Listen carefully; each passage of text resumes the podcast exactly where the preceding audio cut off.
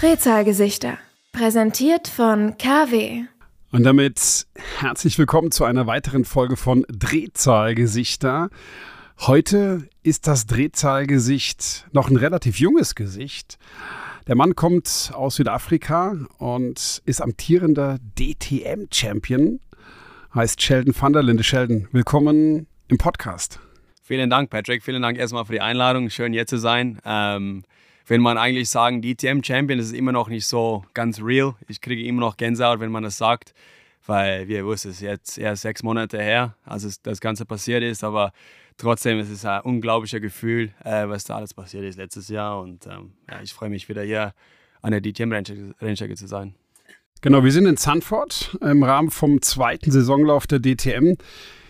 Äh, lass uns mal äh, chronologisch anfangen. Mit, mit was, was bist du zuletzt für ein Auto auf der Straße gefahren? Mit was bist du heute hergefahren? Äh, ich habe geflogen eigentlich. Ich habe geflogen. Also ich habe äh, einen Mietwagen, Mietwagen geholt. Und? Ähm, was war das eigentlich? Ich glaube, es war ein Kia. Oh. Ich bekomme immer die kleinsten Autos mit die wenigste Leistung irgendwie, weil ich bin nur 24 und da bekommt man irgendwie, ja, tut mir leid für meinen für mein Language, aber die scheißesten Autos, die es gibt auf der Welt. Und Don't Be Gentle, It's a Rental dann, oder? Genau, immer. Don't Be Gentle, It's a Rental. Ich bin auch hierher gefahren mit der Dries Vantour. Ähm, der ist auch ganz, ganz wilder Kerl. Also von dem her haben wir dann äh, das ganz schön oder schnell hierher geschafft von den Flughafen her. Der zweite Saisonlauf in der DTM, du bist, du fährst das Auto mit der 1 ähm, für das Team von Schubert Motorsport. Thorsten Schubert ist ja auch so einer äh, verrückter Typ, oder? Ein, ein komplett ja, crazy. Absolut, absolut. Ich muss sagen, ich habe nicht so viel mit ihm zu tun im letzten Jahr. Ähm, der war, ich glaube, nur zweimal dabei, aber der hat natürlich das, das äh, ganze Geschäft auch äh, mit seinen Autohäusern und so weiter, die der, äh, der kümmert sich um das Ganze natürlich. Also ich habe auch viel erlebt. Ich muss sagen, letztes Jahr habe ich eine schöne Erinnerung mit ihm, ähm, als wir in Hockenheim waren, mit dem großen Unfall. Ähm, der Philips, sein Auto war eigentlich komplett äh, zerstört und dann habe ich am einfach zurück auf dem, äh, in Box bekommen und dann, dann lag er unter dem Auto sogar und hat dann angefangen zu reparieren. Also das, das zeigt auch, wie, dass er nicht nur den Team-Owner ist, aber sondern der hat sein ganzes Herz und Blut da drin und das finde ich auch extrem wichtig als so ein Teamleader. Und deswegen merkt man auch, das ganze Atmosphäre in Schubert ist extrem, äh, du fühlst dich genau wie eine Familie da. Und genau das habe ich so, so lange vermisst äh, im, im Rennteams. Es ist ganz, ganz viel Leidenschaft dabei, du sagst es, ne, wie eine Familie. Und wenn es dann mal schief geht, wie beim Saisonstart äh, in, in Ausschussleben, bei, sogar noch beim Heimrennen für Team Schubert, dann fliegt auch mal der Schlagschrauber durch die Box, oder? Ja, das war natürlich nicht optimal. Ähm, aber ja, selbst dann, dann brauchen wir eine so wie Thorsten, die sagt, Jungs, äh, das, das darf nicht passieren. Wir müssen uns auf unseren Job fokussieren und auch wenn es dann schief läuft, musst du ja wieder den Schlagschrauber nehmen und dann weitermachen, weil ich glaube, da war ich äh, zum Glück nur 13. oder 14. Aber trotzdem, wenn man dann vorne liegt und das passiert, dann hat es natürlich eine größere ähm, ja, Auskunft großen Einfluss. Dieses Boxenstopp-Thema ist ja das, das heiß diskutierte der DTM. Aber lass uns da vielleicht später nochmal zurückkommen. Wir kennen uns schon auch relativ lange, ne? Also deine Karriere in Deutschland oder in Europa hat mhm. begonnen mit dem Audi Sport TT Cup. Ja, das stimmt. 2016. Also äh, 16 war das, genau, ja. Also war schon, schon lange her. Ähm, ich finde es eigentlich, damals war es eigentlich das beste Racing, weil jetzt hast du den M2 Cup natürlich, aber es fehlt generell diesen äh, Footsteps bis nach oben, weißt du. Und ich glaube, das generelle, das, das Atmosphäre ändert sich jetzt, weil du siehst zum Beispiel der Tim Heinemann und die ganzen kommen jetzt alle von, von Sim Racing her. Und von dem her ist es alles jetzt komplett anders, aber ich hatte zu, da, zur Zeit das Glück natürlich, dass ich den Audi TT Cup gefahren habe. Viele gute Fahrer dabei. Niklas Nielsen, jetzt Ferrari-Werksfahrer. Ähm, Dennis Marshall, Audi-Werksfahrer. Ähm, da war so viele gute dabei in diesem Jahr, aber ich habe leider zu viel gecrashed und das war halt mein, mein Weakness, sage ich mal. Du bist, du bist Vierter in der Meisterschaft geworden am Ende des Jahres genau, damals. Genau, ja. Hast aber auch äh, wahnsinnig starke Rennen gefahren. Also äh, Insider war schon damals klar, dass äh, Sheldon van der Linden ganz großer wird. Ja, also auf jeden Fall habe ich mein Potenzial gezeigt. Ähm, wie gesagt, ich habe ein paar Rennen gewonnen. Ich, war, ich stand drei oder viermal auf dem Pole, aber leider war ich ein bisschen, ich wollte ein bisschen zu viel an diesem Alter. Und ähm, ja, das war damals schwierig, weil wir hatten nur ein oder zwei Jahre mit meinen Eltern. wir kommen natürlich alle aus Südafrika und man weiß ja selber, wenn du, wenn du den Rand auf den Euro übersetzt, ist es dann eigentlich nichts wert hier in Europa. Und deswegen hatte ich nur zwei Jahre, um das Ganze zu schaffen. Und ich wusste, dass es äh, nur zwei Jahre gibt. Und ja, das war manchmal, musste ein bisschen mehr Risiko eingehen, weil sonst bist du, wie, wie, wie, wie du wusst, du bist dann nirgendwo im, im Feld.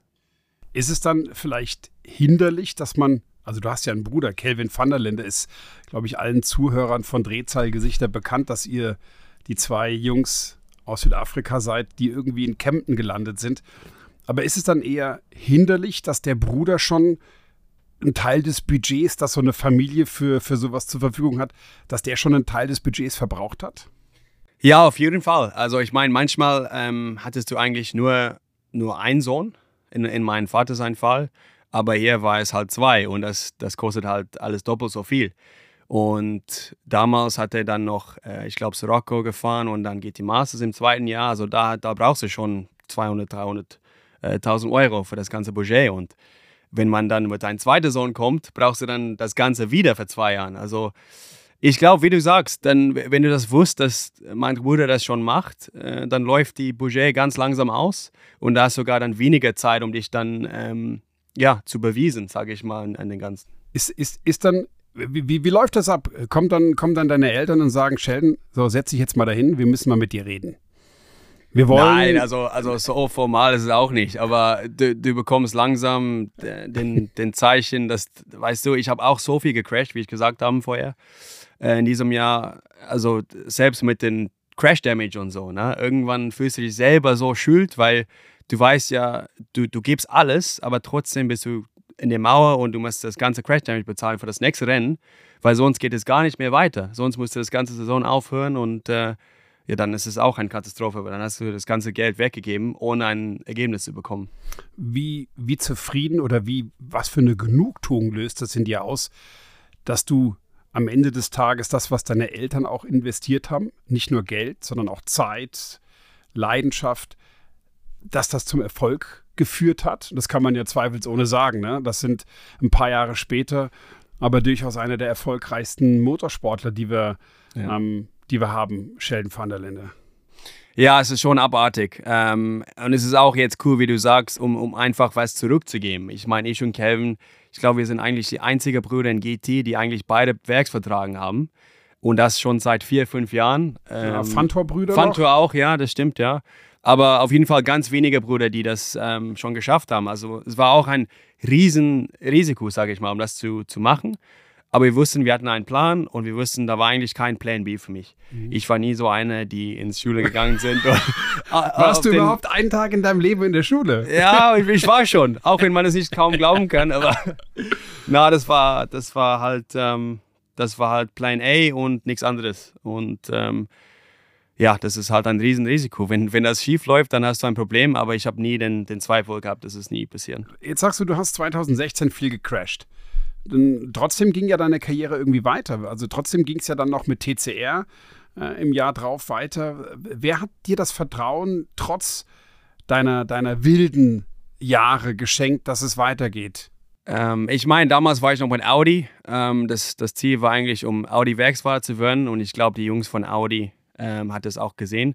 Und ich glaube, dadurch, dass Kevin auch für Land gefahren hat, im, im gleichen Zeitpunkt, oder der war zumindest Werksfahrer damals noch für Audi, ähm, hat es natürlich geholfen oder geholfen, weil ähm, man kennt natürlich Calvin und dann kam sein Bruder auf einmal und dann ist der Name Van der Linde direkt auf deine Zunge. Und ähm, ich glaube, das hat mich auch extrem viel geholfen in meiner ganzen Karriere. Ich muss sagen, wenn es nicht für ihn war, ähm, wäre es viel schwieriger gewesen. Und dann kommt der kleine Bruder und ist sofort schneller als der große Bruder? Kann man das so sagen? Es oh, gab schon na, zwei, also, äh, also zumindest als ihr das, als ihr zeitgleich im GT3-Auto saßt. Ich kann mich noch entsinnen an Petit Le Mans äh, mit Land. Äh, das war mein erstes GT3-Rennen, genau. Und da hast du direkt noch. gewonnen. Ja, absolut. Ähm, man kann nicht sagen schneller, auf keinen Fall. Ich glaube, Calvin ist ein absoluter Top-Fahrer in GT-Sport. Ähm, Anders. Aber es war halt einfach den, den Zeitraum, der hat natürlich viel Druck als ein älterer Bruder, um das ganze Setup an ein Auto zu entwickeln. Ähm, und ja, ich glaube, äh, ich war manchmal schnell in Qualifying, er manchmal schneller, also war auch ganz, ganz balanced in das ganze Saison. Ähm, ich habe auch extrem viel von ihm gelernt und wie gesagt, der hat immer gesagt, ich bin schneller, um, um mich vielleicht eine Chance zu geben beim Teams und so. Aber es war, es war auf keinen Fall der Fall, dass ich immer schneller war. Das war immer ähm, abwechselnd, sage ich mal. Jetzt können wir noch, wenn wir deinen Bruder, um, um das mal zu abzuarbeiten, wir können noch zwei Situationen darstellen. Einmal seid ihr 2018 zusammen in einer Meisterschaft gefahren auf dem gleichen Auto, mhm. ADAC GT Masters mit, mit genau. Wolfgang Land, mit Christian genau. Land und habe dort versucht, den, den GT Masters Titel einzufahren. Seid Vizemeister am Ende geworden mit einem super Herzschlag. Mit einem Punkt. Das Herz, tut immer noch weh. Herzschlag. Tut das immer noch weh? Ja, das tut immer noch weh. Ähm, das war immer unser Traum, irgendwas zusammen zu gewinnen. Und wir waren, wenn man so knapp dran ist, ähm, ich glaube, wir haben das letzte Rennen sogar gewonnen. Wenn du dann alles machst dafür und du bist immer noch ein Punkt zu wenig, ist, das tut natürlich weh. Aber trotzdem, jetzt, wo ich das DTM-Meisterschaft geholt habe, war das eigentlich meine erste Europameisterschaft. Und davor äh, wollte ich genau das, weil ich hatte noch nie was gewonnen in Europa und jetzt auf einmal eine Meisterschaft gewonnen. Genau, Meisterschaft meine ich damit. Und äh, äh, wenn man so knapp dran ist, auch mit einem Bruder zusammen mit Landmotorsport und Monteplas und das ganze Geschichte wäre einfach traumhaft gewesen, aber ja, war, war nicht zu sein in diesem Jahr zumindest. Also in dem Jahr mit deinem Bruder gefahren und jetzt in der DTM fährst du ja gegen deinen Bruder. Was ist, also wie, versuch das mal zu, zu vergleichen. Ja, es ist schon, schon anders. Ich, ich bekomme eigentlich diese Frage ganz oft. Ähm, schwierig zu beantworten, weil mittlerweile machen wir das schon drei Jahren. Das ist unser drittes Jahr jetzt in GT3 DTM. Ähm, aber wir, wir standen zum Beispiel in Oschersleben nebeneinander auf dem Grid ähm, und da fährst du immer noch voll Gas. Obwohl du weißt, wenn irgendwas schief läuft, weißt du genau, dass die Mieten das Ganze komplett ähm, spielen wird. Und ähm, wir wissen das natürlich auch. Und ähm, ja, das ist natürlich den, den letzten Ding, die wir äh, passiert haben wollen. Und, äh, Crash mit deinem eigenen Bruder. Wer, genau. wer, wer, wird zuerst vom Gas gehen? Du oder? oder ich weiß es Kevin? nicht. Ich, wir sind beide extrem aggressiv auf dem Rennstrecker. Ähm, ich glaube, vor drei Jahren Kevin, jetzt mittlerweile nicht mehr. Ähm, und jetzt nehme ich vielleicht ein bisschen mehr Risiko, weil ich wusste, dass äh, also ich habe letztes Jahr das Meisterschaft gewonnen. Ich wusste ja, dass ich jetzt ein bisschen mehr Risiko eingehen könnte, um, um alles zu, um den Ergebnis zu, zu holen. Ist so ein Meistertitel auch, auch Selbstbewusstsein, dass man sagt, pass mal auf, auch wenn du der ältere Bruder bist, aber das ist meine Kurve. Ist das schon so auch so unterbewusst, dass man, dass man sagt, ey, ich habe schon, hab schon gezeigt, dass ich ein Champion bin? Ja, also manchmal willst, willst du das schon zeigen, dass du, mhm. dass du nie dass du nie lüpfen wird. Ähm, aber trotzdem musst du auch schlau sein und wir wissen ja beide, dass wir beide um den Meisterschaft fahren könnten. Und wenn man am Ende des Tages dann eine eigene Bruder aus dem Rennen nimmt, dann ist es auch nicht so ganz schlau. Also wir, es gibt eine sehr, sehr feine Linie und ich glaube, das ist für uns beiden, speziell auch für die beiden Vento-Brüder, äh, extrem schwierig, weil ähm, jeder schaut auf dich zu und wenn du einen Fehler machst, wie gesagt, dann, dann wird das alles dann angesprochen und ähm, man muss ja trotzdem ähm, das Risiko eingehen, auch wenn es gegen Bruder ist, weil ich habe ja gemerkt, dieses Jahr, wenn du nicht äh, genug Risiko eingehen, dann, dann fährt die, die an eigentlich dich kaputt. An dir vorbei. Genau. Und winken noch. Hallo. Genau, winken vorbei ja. und ähm, dann ist sein Rennen eigentlich gelaufen.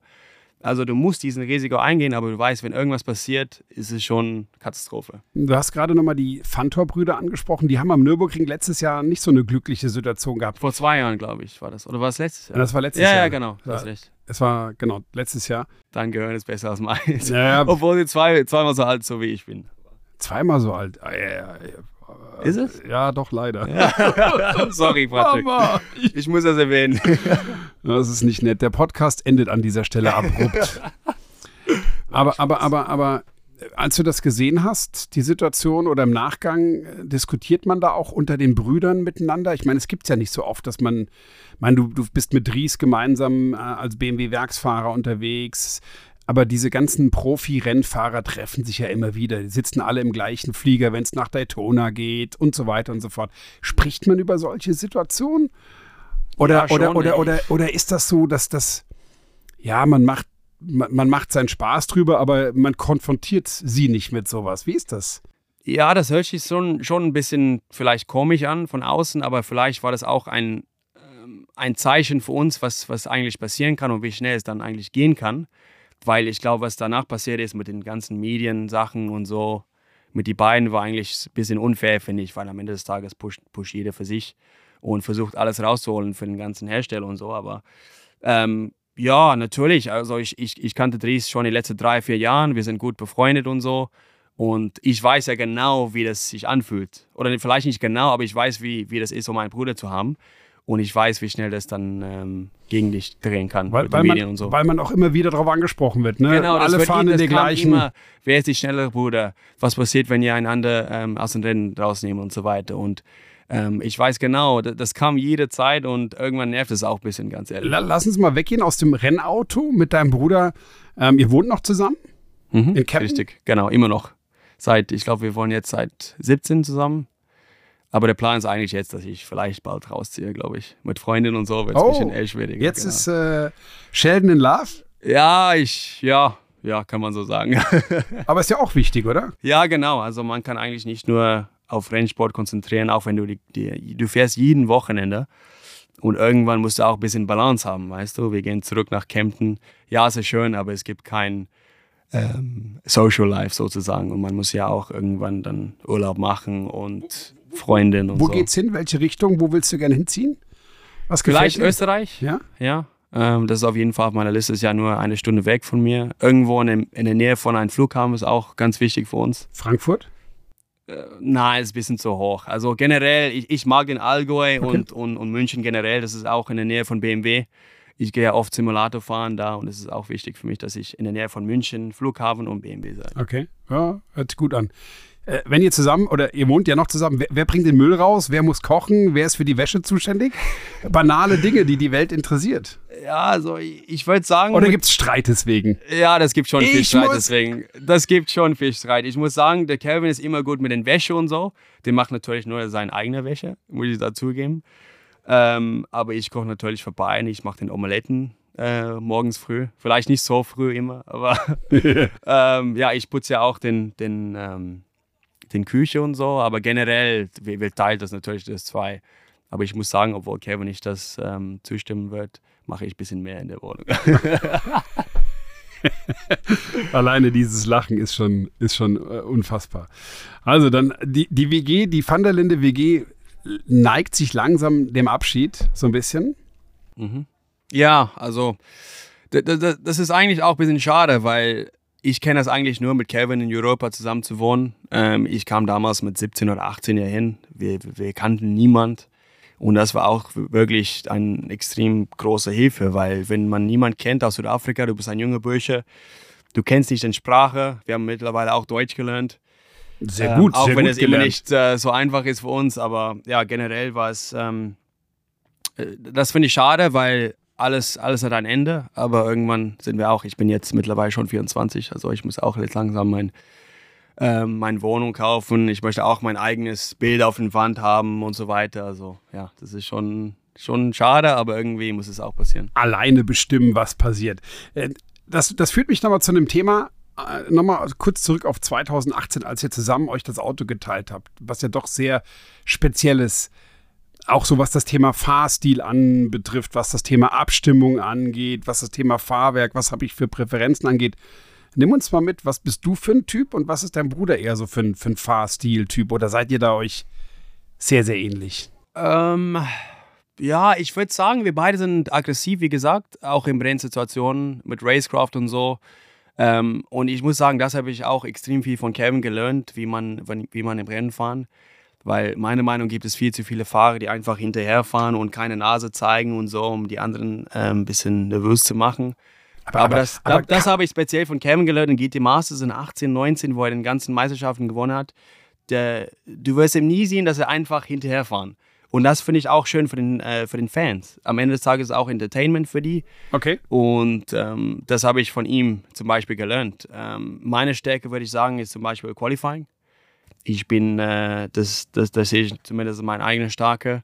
Und wenn man, du weißt ja selber, wenn man hinten äh, startet, das ist immer schwierig. Ich habe ja auch jetzt wieder in Oschersleben gesehen, wenn man auf 17 oder 18 startet, ist es extrem schwierig, nach vorne zu fahren. Und ich glaube, letztes Jahr war das genau der Schlüssel zum Erfolg, war, ich war immer in den Top 5 im Qualifying. Und warum in Oschersleben nicht? Schwer. Ja, der Herr Engel hat äh, sich ein bisschen verbremst in den Triple Links, auf, auf einer meiner Runden in Q1 zumindest. Und Q2 war einfach die Pace nicht da vom BMW. Generell waren wir ein bisschen zu schwach eingestuft, glaube ich. Lass uns doch mal kurz auf das Fahren zusammengehen. Du magst untersteuern, dein Bruder übersteuern. Kann man das so oder, oder seid ihr da? Wir seid eigentlich sehr ähnlich. Das haben wir auch in 18 erlebt, äh, als wir zusammen gefahren haben. Da braucht man natürlich ein abgestimmtes Setup, wo, wo wir beiden äh, uns wohlfühlen. Ich würde sagen, ich kann ein bisschen mehr Übersteuer ähm, fahren. Ähm, und ich glaube, deswegen ohne, bin ich auch Speed gut im Qualifying, ja. weil, weil man, wenn man keinen Vorne-Achse hat, du weißt ja selber, dann bist du nirgendwo. Untersteuer, sage ich immer, ist langsam. Und ja, ich, ich hasse ein Auto mit Untersteuer, ganz ehrlich. Und ich glaube, für ihn ist es auch so, aber ich bin ein bisschen mehr auf der Übersteuerseite. Ich liebe das, mit dem Auto zu kämpfen. Bisschen tanzen lassen auf der Hinterachse. Genau, ja. Jetzt, jetzt ging in deiner Karriere letztes Jahr, also zumindest für uns gefühlt, letztes Jahr nochmal noch mal ein neues Kapitel auf mit, mit, der, mit, dem, mit dem Bereich im Hypercar fahren zu können. Mhm. Ja, das ist, ähm, das war auch einer meiner Traum, ähm, ganz ehrlich. Ähm, ich habe natürlich letztes Jahr angefangen mit das Testen mit LMDH.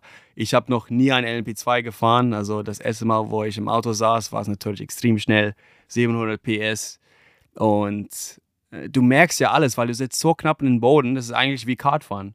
Und ich habe auch eigentlich auch noch nie äh, Formel oder irgendwas gefahren, die mich die, die gleiche Feeling gibt. Ähm, das Auto ist extrem hart. Ist, ist ein Class 1 DTM-Auto nicht sehr ähnlich gewesen? Sehr prototypartig, sehr niedrig am Boden, wenig Rollmoment? Ich würde sagen, die sind extrem extrem, äh, das, das, kann man extrem vergleichen miteinander. Und das, das, hat mich auch geholfen, um, um das Sitz zu bekommen, IMSA zum Beispiel, weil ich glaube, das Abtrieb generell ist extrem ähm, similar. Und als ich das erste Mal im Auto äh, gestiegen hat, habe ich sofort gemerkt, das ist ja ein, das ist ja ein Class One Auto mit ein bisschen mehr Leistung sozusagen. Und ich glaube sogar, dass das Class One Auto damals noch ein bisschen mehr Abtrieb hatten als, als den LMDH jetzt. Das hat mich ein bisschen überrascht. Ich muss sagen, das Auto ist extrem heavy. Das merkt man auch im, im langsamen Kurven. Ähm, aber generell ist es schon, das, das kann man schon miteinander vergleichen. Wie sehr hat es wehgetan, als vor zwei Wochen Le Mans war? Und du nicht gefahren bist oder ihr generell BMW ja noch nicht dabei. Man ja, fährt wehgetan. in IMSA ja. und wird erst ab dem nächsten Jahr mit WRT in die WEC einsteigen. Ja, wehtun auf jeden Fall nicht, weil, wie du, wie du schon angesprochen hast, äh, das ist auf jeden Fall der Plan, dass BMW in den WEC reingehen nächstes Jahr. Und das steht immer noch auf meiner Liste, ähm, auch wenn die BMW-Boss zuhört. Das ist immer noch auf meiner Liste äh, oder mein Traum, Le Mans zu fahren irgendwann. Ähm, Nächstes Jahr, oder? Kann sein, ja. Kann, ja. kann gut möglich sein, aber am Ende des Tages liegt es nicht, liegt es nicht an mir, aber sondern an BMW. Und ähm, das Gute ist, dass ich halt jetzt Erfahrung mit dem Auto habe. Ähm, ich habe Daytona gefahren, Sebring gefahren, ich war auch jetzt Petit Le Mans am Ende des Jahres. Also du bist immer als, als, als dritter Mann auf genau. den langen Rennen drin. Ich bin halt äh, den Endurance-Fahrer für die drei Rennen. Ähm, normalerweise ist es eigentlich vier, aber es gibt eine Überschneidung mit Watkins Glen am Wochenende. Und deswegen bin ich natürlich hier in DTM und nicht in Watkins Glen. Und The Glen, sechs Stunden kann man auch zu zweit fahren. Genau. Ja, es ist ja, wie gesagt, nur sechs Stunden. Also da kann man dann ruhig mit, mit zwei Fahrern fahren. Obwohl ich mit dem Philipp gesprochen habe, der Philipp Eng, und er meinte, wegen der, der Tarmac und so, in Watkins Glen ist extrem schnell geworden und mit das Auto fühlt es sich wie Formel 1 an. Also ich glaube, es wird auf jeden Fall mit zwei Fahrern Herausforderung, da sechs Stunden zu fahren. Hat sich das auch in, deinem, in deiner Physis verändert, Hypercar-Fahrer zu sein, dass du zwei Stunden am Stück mit wirklich G-Forces unterwegs bist, was du ja bei der, bei der DTM in einem Sprintrennen kennst? Aber ja. auf einmal musst du zwei Stunden fahren, hast vielleicht vier Stunden Regeneration oder musst du schon wieder fahren. Hast du nochmal Muskelmasse zugelegt? Ja, auch wenn es nicht vielleicht so anschaut. Aber ja, also ich bin generell nicht so ein Typ, der die ganze Tag im, im, im Gym geht, ähm, ganz ehrlich. Aber ja, ich glaube, im, im MDH-Auto brauchst du meistens deine dein Nackenkraft, ähm, auch beim ganzen G-Forces, wie du schon angesprochen hast. Wenn du keinen Nacken-Strength hast, bist du eigentlich nirgendwo, weil du musst ja zwei Stunden am, am, am Stück fahren und ja, den, den wenn, wenn, du, wenn du dann merkst, dass dein Nacken wehtun nach halber Stunde, dann verlierst du automatisch diese bisschen Zeit, die du dann brauchst, um vorne zu fahren. Also ich würde sagen, ich trainiere meistens meinen Nacken eigentlich und alles anderes ähm, vom Grund her bin ich äh, ja, Komm, eigentlich kommt ganz durchs, klein. Also kommt durch viele Fahren. Durchs genau, viele Fahren. Genau, also ich habe viel getestet und das kommt auch, wie gesagt, wenn man viel fahren, ist es automatisch, dann hast du den ähm, Racecar Fitness, sage ich.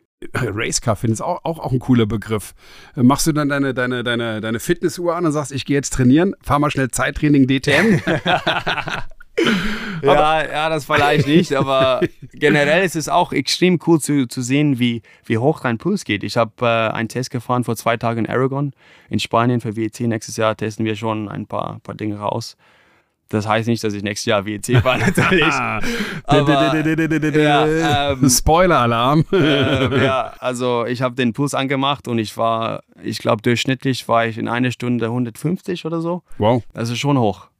Und da merkt man auch ganz schnelle Strecke. Und das, obwohl man im Sitzen arbeitet. Genau. Ja, das und da, das Auto hat auch ähm, Power Steering, ne? Und Klima? Klima hat es ja auch, aber es ist nicht so, das ist mehr meistens von die, die Luft von außen. Also nicht so Klimaanlage. Aber es, aber, aber es, gibt ja, es gibt ja in der WEC ein Regularium, äh, dass die ja. Außentemperatur darf nur, glaube ich, 15 Grad höher, äh, Innentemperatur darf nur 15 Grad höher sein als die Außentemperatur. Der Rest muss mit Klima runtergekühlt werden. Ne? Okay, ja, dann, dann, dann haben wir auf jeden Fall Klimaanlage. Vielleicht habe ich es noch nicht ausprobiert, aber auf jeden Fall ist das Auto schwierig zu fahren. Auch wie, wie gesagt, wenn du kein Powersteering oder wenn du Powersteering hast, dann ist es immer noch so anstrengend. Weißt du dann, dass die ganze G-Forces das das Unterschied macht. Was, was ist das beste Nackentraining? Gib mal einen Tipp für, für alle Drehzahlgesichter, die auch einen Stiernacken wollen, so ein Rennfahrer-Stiernacken. Wie, wie trainiert man Nacken am besten? wir haben eigentlich eine ähm, Firma, die das für uns machen bei BMW Motorsport, das heißt Formula Medicine. Die mhm. ist in Italien basiert. Und wir gehen dann ein, alle einmal, zweimal im Jahr für so einen Fitnesstest und die haben dann alles so äh, Maschinen, eigentlich wie, die Rugby-Fahrer machen, äh, die Rugby-Spieler machen das eigentlich es gibt so eine Maschine, wo du dann Gewicht drauf hast und du musst dann von links nach rechts bewegen. Mhm. Und wir benutzen eigentlich das gleiche äh, wie, wie die Rugby-Spieler. Aber, aber, mit dem Helm oder oder oder Nee, nee, ohne Helm. Du musst einfach äh, deinen Kopf in den ganzen Maschinen setzen okay. und dann hast du Gewichten und dann musst du nach, mhm. von links nach rechts bewegen. Aber zweimal im Jahr äh, zum Test gehen? Genau, das ist ja das aber, ist ja aber, wie, aber, wie, aber, aber wie trainierst du jeden Tag deinen Nacken? Oder ich gehe ja, ich geh ja zum Fitnessstudio hm. und äh, ich habe so Bänder, okay. die dann man festmachen auf dem, auf dem Pole oder irgendwas und dann, dann machst du einfach. Einfach mit dem Kopf ziehen, einfach genau. immer wieder. Genau. Das bringt einfach am meisten, weil. Und ich finde auch, du musst ganz konsistent damit sein, weil sonst bringt es eigentlich nichts, wenn du das vielleicht einmal im Monat das machst. Das ist wirklich, dein Nacken musst du wirklich täglich trainieren, weil sonst merkst du keinen Unterschied. Ja, kann ja sein, dass du auf der Autobahn einen Helm auf hast und dein Beifahrer zieht immer Nein, mit, auf jeden Fall nicht. zieht mit dem Band drüber. Also so, das so. wird ein bisschen komisch sein, glaube ich, aber nee, das ist schon wichtig. Immer. Oder wir haben früher Tennisbälle genommen und zusammengepresst, damit wir Kraft haben, um, um das Lenkrad zu halten. Ja, ja. Ich habe auch kein Power Steering. Ich habe auch Formel E gefahren vor, vor zwei Monaten wieder für den Rookie-Test und da braucht man zum Beispiel wirklich die Arme, die, also die Arme. Gibt keine Servo, ne? Nee, genau und beim Gen 3 Autos jetzt brauchst du wirklich große Arme und die habe ich leider nicht. Ja, kann noch werden. Ja, ja. Bist du noch jung. Genau. Äh, Formel E ist ein, ist ein gutes Stichwort. Dein, dein, dein Teamkollege René Rast ist am Wochenende nicht hier, weil er Formel E in Portland fährt. Ist, ist Formel E was, was dich als Fahrer begeistert? Oder, oder erklär uns mal den Reiz der Formel E. Ich glaube, äh, über eine Runde ist es vielleicht nicht das allerbeste Auto, die ich jemals gefahren habe. Ähm, aber ich muss sagen, mit dem Energy Management, die, das, äh, die man machen muss im Rennen, das ist so speziell und so anders zu jeder anderen Rennserie, dass es mich persönlich beeindruckt, was alles da reinsteckt. Ob es Ingenieuren sind im Hintergrund, die das Ganze aufstellt, ob es die Fahrer sind, die das Ganze managen muss während des Rennen, ähm, auch wenn du drei oder vier Autos hinter dir hast, die die ganze Zeit eindiven muss. Ähm, das also, finde ich zum Beispiel extrem spektakulär und anders als jedes, jede andere Rennserie. Du musst multitaskingfähig genau. sein, ne? auch als, als Fahrer. Also ich muss, ich, wir, wir, dürfen das immer noch kommentieren für, für Eurosport 2 in Deutschland. Ja. Und ich finde, wenn ich, mir ist es vollkommen egal, warum die Autos fahren, ob sie elektroangetrieben sind. Natürlich bin ich ein Freund vom Verbrenner, aber für mich als Kommentator diese Rennserie zu kommentieren, ist einfach unfassbar spannend. Unfassbar spannend. Ja, wenn du siehst, auch in Berlin oder so, wie viele Überholmöglichkeiten da sind und so. Vielleicht ist es ein bisschen zu viel momentan, glaube ich. Es gibt auch ein, ein Limit. Aber ähm, es hat ähm, wieder gedreht, wenn ich, wenn ich mir genau. das, die, die letzten. Das letzte die, Rennen war viel besser, Die letzten ich. beiden Rennen ja. anschaue ähm, und auf einmal ist eine ganz andere Streckencharakteristik, ist ein ganz anderes Rennen es ist entscheidend, dass du führst, dass du deine Führung verteidigst. Und, und, und also ich finde, da ist so viel Bewegung drin. Und wenn man feststellt, dass irgendwas nicht richtig funktioniert, wie mit Attack Mode Time, hat man sie auf einmal extended und schon, also ich bin großer Fan von. Ich auch, ich auch persönlich. Ich, ich habe natürlich, ich kannte den, den René natürlich gut, wir sind gut befreundet, den Kelvin auch. Der hat schon drei, drei oder zwei Rennen gefahren in Formel E. Und die beiden meinten, das war wirklich die schwierigste Rennen, die die jemals gefahren hat im Formel E-Auto. Nicht, weil das Auto schwierig ist zu fahren, aber einfach, weil das Energy Management und so. Und wie gesagt, du musst die ganze Zeit multitasken. Du musst in deinen Spiegel gucken, ob jemand kommt. Und das ist alles so, äh, wenn du es nicht richtig ausspielst, dann bist du nirgendwo. Und dann, dann stehst du vielleicht aus den Top 10 und kriegst keine Punkte.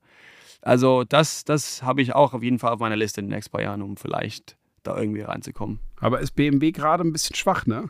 Die, äh, Formel E-mäßig? BMW, ja, die fährt keinen Formel E Ja, momentan. ich sag ja, ja, ja, ist genau. ein bisschen schwach. Ich war Ersatzfahrer Also in schwierig. 21 Ja, äh, für BMW. Ähm, aber dann, dann haben sie dann leider aufgehört, die Jahre danach. Das war vielleicht meine Möglichkeit, aber war Jetzt doch nichts. das ist eine gute Frage. Wie kommt man dann in die Formel E, wenn jetzt äh, du bist BMW-Werksfahrer ähm, und dann schon machst, was BMW natürlich auch für Programme hat. Aber wie kann man jetzt trotzdem als Sheldon van der Linde es schaffen, Formel E-Fahrer zu werden? Das ist eigentlich ganz schwierig. Ähm, ich habe keinen Formula-Background. Ähm, also die, die, die schauen ganz, ganz oft auf den Formula-Background. Natürlich, weil das Auto ein normales Formel-Auto ist. Aber ich zum Beispiel, ich hatte keine Erfahrung im Formel-Auto. Und wenn es nicht für BMW wäre, wo ich schon ein Werksfahrer war für BMW und die gesagt haben, ja komm, fahr einfach das Auto für ein oder zwei Tests, Okay. war das Möglichkeit vielleicht nicht da. Ähm, weil warum sollen die mich nehmen aus GT3, wenn ich keine Erfahrung in Formel hat und ja, genau das. Aber Also- jetzt ist man irgendwann in diesem in diesem Äh, und jetzt bin ich schon in drinne. diesem Kreis. Ich war Ja. Ersatzfahrer in 21. Ich habe schon drei oder vier privaten Tests gemacht. Ich habe den Rookie-Test jetzt gemacht. Dadurch ich schon Ersatzfahrer war für BMW, obwohl es für Jaguar war, war jetzt. Und da bekommt man halt die Möglichkeit. Und jetzt bin ich halt drin in dem ganzen Thema. Und das hilft natürlich. Aber ohne BMW war es nie möglich in den Formel E. Und bei Sam Bird ist ja momentan das Thema Vertragsverlängerung eher ein schwieriges, oder? Nachdem er, hey, da tut er einem schon ein bisschen leid, ne, der arme Hund, wenn Ja, er da gerade ja, die sagen? zum zweiten Mal raushaut. Sag nichts ich, dazu. Ich, ich, kenne das auch ganz gut, muss ich sagen, weil ich habe in 19 habe ich zweimal den, den Timo Glock rausgenommen aus dem Rennen. Das war mein erstes Jahr in DTM. Und das war damals noch, ja, nicht optimal, sage ich mal, als Rookie zweimal deinen eigenen äh, Teamkollege rauszunehmen. Also ich kenne ja auch das Gefühl, das ist nicht cool. Ähm, aber das kann auch passieren. Ja. Das heißt, nach dem Rennen ins Park Fermé und dann direkt auf die Autobahn, nicht mehr zum Teamtruck zurück. Ja, das Problem ist halt, das Team hat mich dann für ein Meeting danach gerufen und ähm, das war nicht so schön, kann ich dir sagen. Ja, aber, Aber das kann auch. aber auch das muss, muss man akzeptieren. Ne? Absolut. Das ist dein Job. Absolut. Du musst es akzeptieren und weiter, weiter geht's. Ist Timo heute noch böse, Timo Glock? Nein, ich glaube nicht. Nein. Grüße gehen raus. Also ich habe ihn, ich glaube, seit, seit vier oder fünf Monaten nicht mehr gesehen, aber auf jeden Fall ist es kein, kein böses Blut. Wie wird Sheldon van der Linde Formel E-Fahrer? Kann, und jetzt komme ich nochmal auf diese Seilschaft mit René Rast, deinem Bruder, Dennis Rostek. Das ist ja ein Management um dich herum. Das, das war eigentlich meine Frage vorhin. ne? Wie schafft man es dann doch? Ja, das, das habe ich, E-Fahrer das, hab ich eigentlich vergessen. Also lass, uns- lass uns das nochmal kurz aufarbeiten, dass es, dass, dass es auch jeder weiß, also wenn wir das dürfen. Ja, Aber, ja, klar. aber Dennis Rostek ist dein Manager Richtig, ja. mit der Firma Pole Promotion und René Rast wird auch von denen gemanagt und ist auch, wenn ich das richtig weiß, auch noch anteilig, anteilmäßig beteiligt. 50-50 mit Dennis genau, Rostek zusammen. Genau, das stimmt, ja. Ähm, ja, also mit Dennis haben wir extrem, extrem gute Hilfe von außen. Ich glaube, der ist einer oder vielleicht sogar das beste Manager in Deutschland, meiner Meinung. Und sein Netzwerk ist extrem groß und ohne ihn, muss ich auch sagen, äh, würde ich vielleicht nicht hier sitzen in der DTM überhaupt. Der hat mich den, den Chance ermöglicht in DTM damals mit BMW. Ich war eigentlich, genau wie ich vorher gesagt habe, auf dem Weg äh, zum Audi-Werksfahrer. Und dann auf einmal kam den, ähm, den Link mit Dennis und dann mit BMW direkt danach. Und dann war genau an diesem Zeitpunkt, ähm, hat Augusto verkündigt, dass er das DTM verlässt, in, in den gleichen Jahr, wo das Rookie-Test war am Ende des Jahres. Also den Timing war einfach perfekt, besser kann es nicht sein und seitdem sind wir dann natürlich zusammen mit Dennis. Aber wie, wie, wie ist Dennis auf dich aufmerksam geworden oder, oder auf euch beide? Ging das zeitgleich oder, oder Nein, eigentlich nicht. Also am Anfang, Kelvin und René waren natürlich Teamkollegen 13 in GT Masters. erstes Jahr gleich Genau. mal Pole in Oschersleben? Oder erstes 14 war Rennen? das, genau, Äh, 14, genau, ja. Ja, die haben natürlich das Meisterschaft gewonnen zusammen. Und damals war der Dennis äh, Verrenne-Manager und dann kam das so zustande, dass Kelvin dann angefragt haben, du, hast du noch Platz für, für uns beiden? Hat er für, für mich auch gefragt.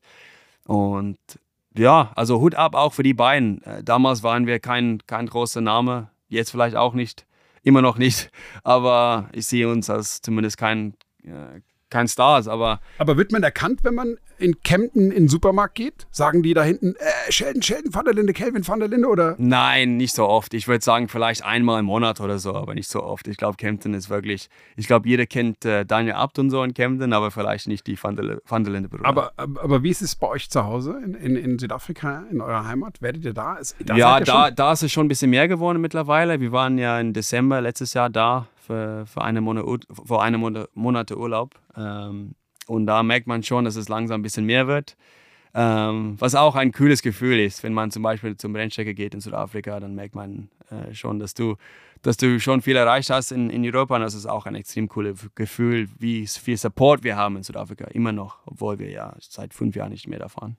Also die Hausaufgaben für Dennis Rostek, dir einen Formel E-Drive zu besorgen und das WEC-Thema, mal jetzt warst du mit WRT schon in Aragon testen, ist ja eigentlich schon durch, oder? Da ist nur noch die Frage, wer, wer, wer werden deine Teamkollegen? Wen würdest du dir, also lass uns mal spinnen. Du könntest jetzt, also du fährst WEC auf einem, auf einem Hypercar von BMW. Wen würdest du dir an deine Seite wünschen? Welche zwei Teamkollegen würdest du dir gerne wünschen? Ganz schwierige Frage, ganz schwierige Frage. Ja, wenn es ähm, einfach wäre, würde es Fußball heißen. Ja, ja, ja. ähm, ja, gute Frage. Ich meine, wir wussten ja alle, dass René ganz viele Erfahrung hatte in Prototypen. Also es ist ja auch, ich glaube, jeder wusste, dass sein Ziel auch in Le Mans zu fahren ist. Ähm, ich würde sagen der René, weil ich lerne immer noch, immer noch viel von ihm, auch wenn es ein DTM ist oder in Prototypen oder wie auch immer. Würde ich sagen, der René auf jeden Fall an meiner was, Seite. Was lernt ein DTM-Champion von René Rast? Ich meine, er ist auch mehrfacher DTM-Champion, aber, aber was lernt man von so jemandem? Wie er arbeitet. Ähm, er ist ein Tier, oder? Das ist abartig. Wie man sieht, wie spät in der Nacht er immer noch Daten anschaut in seinem Hotelzimmer alleine ähm, da muss ich sagen, Hut ab, weil ich bin genau das Gegenteil und ich glaube, der, äh, der Dries ist eigentlich genauso wie ich. Du fährst aus dem Bauch heraus. Ich, ich, ich fahre eigentlich von, von Gefühl her und mhm. wenn ich das Gefühl nicht hatte am Tag, dann, dann habe ich es einfach nicht. Und vielleicht hilft Daten, ja, aber ja, ich, ich mache das Ganze auf Gefühl und der ein bisschen anders, ist, ist halt Geschmackssache, wie, wie das funktioniert. Aber das habe ich von ihm gelernt. Ähm, du siehst fehlende Daten. Und auch wenn ich nicht alles sage zu ihm, wenn er nicht, wenn er nicht was fragt, weil er immer wüsste, ich nehme zweiten Gang im ersten Küm oder dritte Gang oder V-Style oder wie auch immer. Die kamen immer zu mir und sagen, ja, du bremst hier und du nimmst diesen Gang und du, willst, du machst so V-Style hier und äh, das beeindruckt mich. Also René Rast ist Teamkollege Nummer eins. Wer wird der zweite Teamkollege? Ja, schwierig. Imaginär. Also, ja, ja, keine Ahnung. Ich, ich weiß ja selber nicht, wer eigentlich für, für, das, für das Programm bestätigt sind. Vielleicht irgendjemand, der gar kein BMW-Werksfahrer ist. Vielleicht holt man ja noch jemand anderen. Das kann auch sein, das kann auch sein. Wen würdest du dir von der Konkurrenz wünschen? Wer, wer ist einer deiner härtesten Gegner in den letzten Jahren gewesen? Oder wer, wer beeindruckt dich von der Konkurrenz, wo du sagst, hm, wenn der an meiner Seite wäre, wäre gut? Ähm, ich würde sogar sagen, der Gustav Hafes. Ähm, okay. Der ist auch ganz beeindruckt. Ähm, und auch, ich meine, also nichts gegen ihn natürlich, aber ist auch nicht mehr der jüngste Fahrer. Aber immer noch, was der und René leisten für ein Performance gegen die Jungen und so, ist ja abartig. Und das ist auch mein Wunsch, irgendwann dann ähm, mit 35 oder wie auch immer die, die jetzt sind, ähm, so stark zu sein äh, und so schnell zu sein. Das, das finde ich extrem cool. Und das ist auch mein Ziel, irgendwann äh, auch wenn ich drei, 38 oder wie auch immer bin, äh, Rennfahren zu, zu dürfen. Mit, mit, mit 35, das, ich glaube, Augusto Farfus ist schon 40. Ja, es kann sein, ja. Ja, müsste schon 40 sein. Und René ist auch schon Ende 30. Genau. Also, wie gesagt, nichts gegen die, die beiden natürlich, aber für mich hört es sich so weit an, weil ich bin jetzt 24, das ist vielleicht ja. noch in 15 Jahren. Es ist so weit weg für mich. Und ich sage nicht, dass sie alt sind, aber das ist auf jeden Fall Hut ab, weil man weiß ja selber, im Motorsport gibt es nicht so ein lange Window, wo du eigentlich ähm, konkurrenzfähig fahren kannst. Irgendwann verlierst du auch ein bisschen dein, dein Speed. Ähm ja, aber, aber, aber da würde ich widersprechen, weil am Ende gerade das Langstreckenthema, wenn wir über, über Hypercar sprechen, äh, wer hat Le Mans gewonnen? Das Auto mit den Alten. Bei Ja, das Ferrari. stimmt. Erfahrung zählt Die Jungen, für, für die Jungen waren schnell, äh, Furco war schnell in der Quali, Ja. aber gewonnen haben die Alten. Gut, da kann man diskutieren, die anderen hatten ein Problem, aber am Ende Und muss Glück es ja auch. Regen und so. ja, aber, ja, aber, aber das ist ja auch wieder hast recht, Erfahrung. ne? Also ich glaube, ich glaube gerade der Langstreckensport kann doch Dinge abbilden. Ich muss ja auch immer wieder an Bernd Schneider denken. Mhm. Was hat der noch mal vor sechs, sieben Jahren noch mal für, einen- für einen Schlussspurt hingelegt? Der ist fünffacher DTM-Champion und dann hat er noch mal so einen Grand Slam rausgeholt, gewinnt Spa, gewinnt Nürburgring äh, äh, auf einem GT3 und das schon mit, mit äh, äh, deutlich über 24 Jahren. Ja, Genau, also- und äh, also äh, genau das meine ich. ähm, mit so einem Alter, um immer noch so zu performen, finde ich abartig. Und das ist genau wie ich sage. Äh, das ist mein Wunsch auf jeden Fall. Wie groß, wie groß ist äh, das Vorbild oder äh, war dein Vater, dein Vater ist ja auch selber Rennen gefahren, das haben wir am Anfang gar nicht so richtig thematisiert, aber, aber war das so, ist, ist, ist, ist dein Vater ein Vorbild für dich als, als Rennfahrer? Absolut. Also am Anfang ohne ihn äh, war es nicht für ihn und meinen äh, Großeltern. Also mein Grandfather hat natürlich auch viele Jahre gefahren. Du weißt ja selber, wenn du nicht wirklich so in ein Thema rein bist, äh, wenn du noch ein junger Bursche bist mit drei oder vier, dann ist es vielleicht nicht der, der Weg für dich. Dann, dann nimmst du vielleicht Tennis oder, oder was anderes. Aber der war auch Werksfahrer für BMW damals noch. Ähm, und deswegen ist es auch so extrem speziell jetzt für mich, dass ich äh, ein, paar, ein paar Jahre später auch BMW-Werksfahrer bin. BMW-Werksfahrer Sheldon van der Linde, der amtierende DTM-Champion und den Mann, den alle jagen. Ähm, jetzt war der Saisonstart alles andere als glücklich. Lass uns das Aktuelle nochmal abarbeiten. Äh, wie zieht man sich dann aus so einem verkorksten Saisonstart wieder raus? Was passiert jetzt in Zandvoort? Was wird am Norrisring passieren? Wie geht's weiter? Wie, wie nimmt man Motivation? Wie führt man das Team zusammen, dass man, dass man dann doch wieder auf die Erfolgsspur zurückkommt? Ich muss sagen, generell ist das, äh, das neue, die, also die Pirelli-Reifen ist nicht für uns äh, das beste Änderung dieses Jahr. Äh, wir tun uns ein bisschen schwer momentan mit den Reifen, ähm, weil das BMW hat einen extrem niedrigen Window auf die Hinterreifen und man weiß ja selber, nach drei, vier Runden ist es ein bisschen schwieriger mit den Traktionen und so weiter. Und das, genau das ist auf dem Pirelli auch nicht optimal. Aber generell haben wir viel getestet dieses Jahr. Ähm, wir sind auch extrem stark geworden als Team. Auch wenn ich schaue von letztes Jahr, die ganzen Leute, die dann ähm, auch von Renaissance-Seite mit seinen Ingenieuren und so weiter äh, ans Team zugekommen sind, äh, sind wir extrem stark aufgebaut. Und dieses Jahr, wie gesagt, Oschersleben war nicht optimal, aber ich glaube generell als Team sind wir viel stärker als letztes Jahr. Und ähm, ja, wir müssen das einfach abhaken jetzt. Wir haben jetzt erst ein Rennen gehabt und ähm, auch letztes Jahr, ich glaube am Anfang war Portimao nichts für mich. Ich war Achte und Neunte und dann im zweiten Rennen in Lausitzring war dann halt äh, Doppelsieg. Also das, da kann alles noch passieren. Kann ich mich noch gut dran erinnern. Parallel hat, äh, haben die Autos von Thorsten Schubert beim GT Masters am Red Bull Ring auch einen Doppelsieg gefahren. Das waren vier Genau. Schubert Motorsport Schubert Siege History, ja. an einem Wochenende war, war echt ein, ein cooler Tag. Wenn Sheldon van der Linde es nicht schafft, den DTM-Titel zu verteidigen, wer wird dies Jahr DTM-Meister, wenn du es nicht wirst? Ich würde mir ganz ehrlich hoffen, dass es Calvin wird, weil ich glaube, der hat es wirklich verdient durch seine Arbeit die letzten paar Jahre. Äh, der versucht sich immer zu verbessern, ob es in äh, Fitness ist, ob es äh, die Medien sind, ob es Social Media sind.